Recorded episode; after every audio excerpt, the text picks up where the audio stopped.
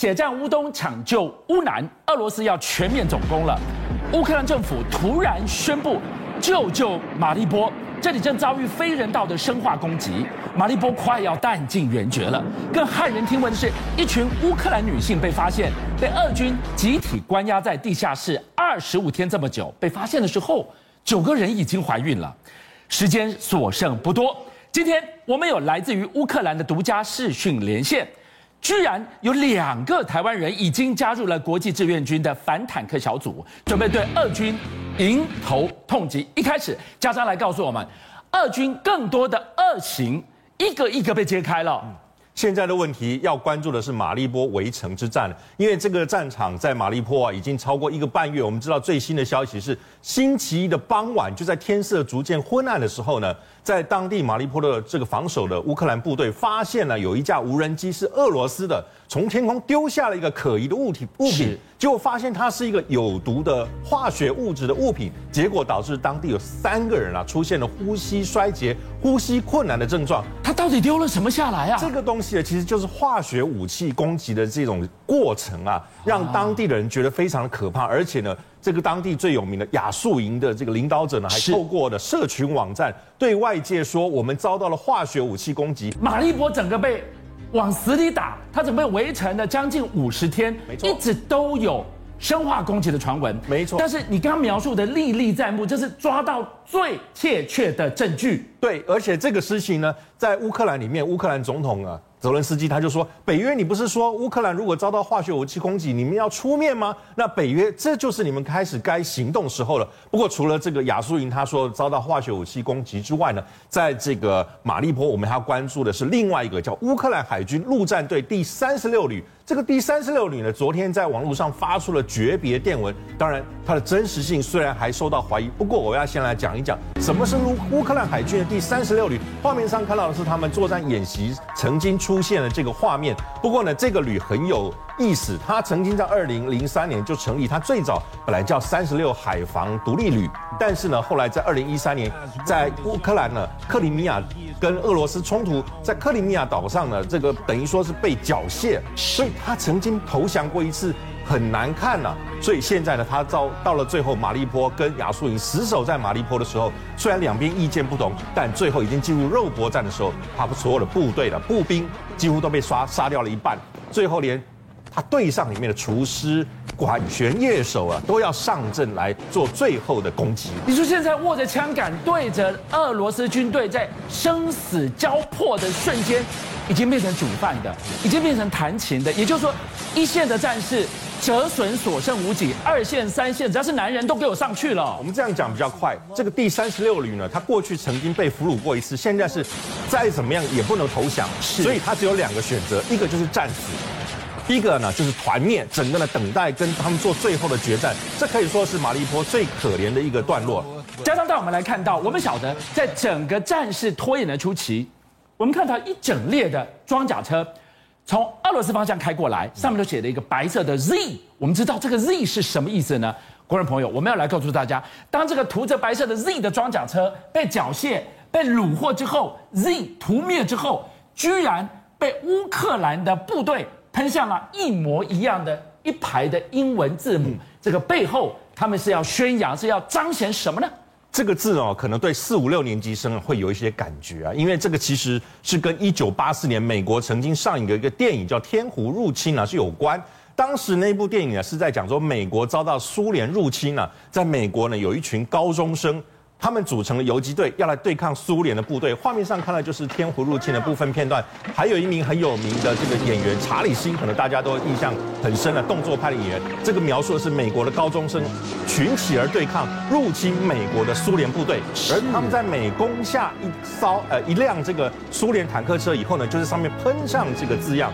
“Wolverine” 这个字样里面表示说呢，我们啊击败了这个俄罗斯苏联的部队。那其实回到现实生活中，这个车呢到底出现在哪里？有网友推在推特上面贴出了这个文章。是，那有人问这在哪里？他说其实在基辅西方某个地点，但确切的地方我不能告诉你，免得我有安全上的疑虑。但其实他在暗示，乌克兰人还是要仿效当年一九八零年代这样子对抗敌人的决心，要抗战到底的精神。今天晚上我们在讲到了俄军的暴行，除了一开始你看到这在马利波终于抓到了生化攻击的铁铮铮的证据之外，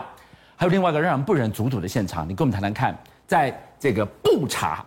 布查这个地方呢，我们讲整个非人道的屠杀，那一个壕沟二十八米，两百多个人塞在那个地方，更让人不忍卒睹的是这一座地下室，那里发生什么事了？布查是我们这一两个礼拜里面最关心的一个城市，而且它遭受非常残忍的攻击。那当然，随现在随着战况啊，已经慢慢被乌克兰部队给控制了以后，有记者入进入到这个布查，才发现，在布查某一个房子地下室里面，里面呢、啊、一共有这个好多的妇女跟少女在里面被关了二十五天，是，而且被救援出来以后，发现有人亲自口述跟媒体讲，他们遭受了性暴力的对待。经过他们的照料以后，那医护人员发现了，其中还有人呢、啊、已经怀。怀孕了，我想这个事情对大家来讲是俄军在当地，我们不愿意看到这种暴行，可是就活生生发生在布查这个镇上。所以我们看到了整个愤怒的情绪在燃爆，时间越来越少。观众朋友，现在我要为你连线到人正在乌克兰跟。波兰边境的台湾去的这个难民志工王瑞提，瑞提你好，你那个地方好冷哦。他跟我视讯的这个时候零下三度 C，他说特别要感谢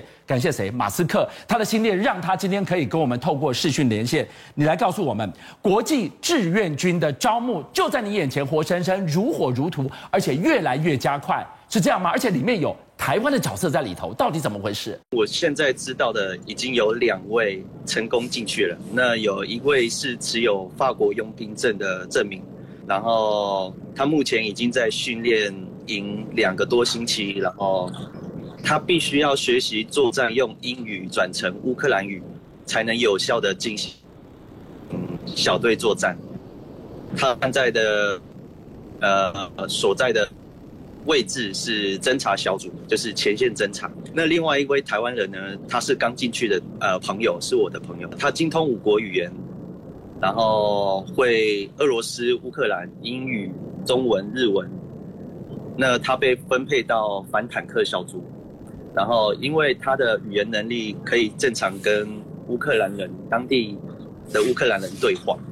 然后。可以跟长官沟通，所以他占了一个非常重要的位置。那他有托付我说，呃，如果我一年内没有呃传简讯给你，那请请我帮他把箱子带回台湾。那我就是果断的答应，因为呃这是我唯一能做的，而且是只能做答应他这件事情，让他有后顾之忧的回去乌克兰。那，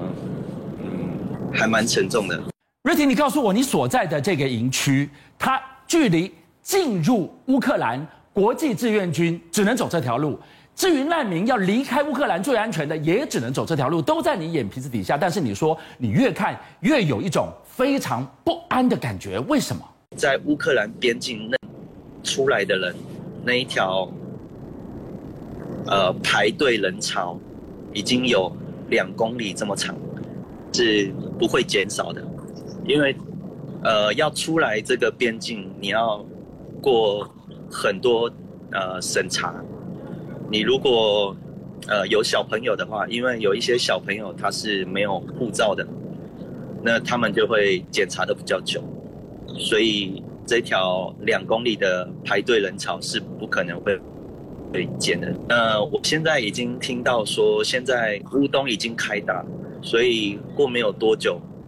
这个边境会呃排上更多乌东逃出来的难民。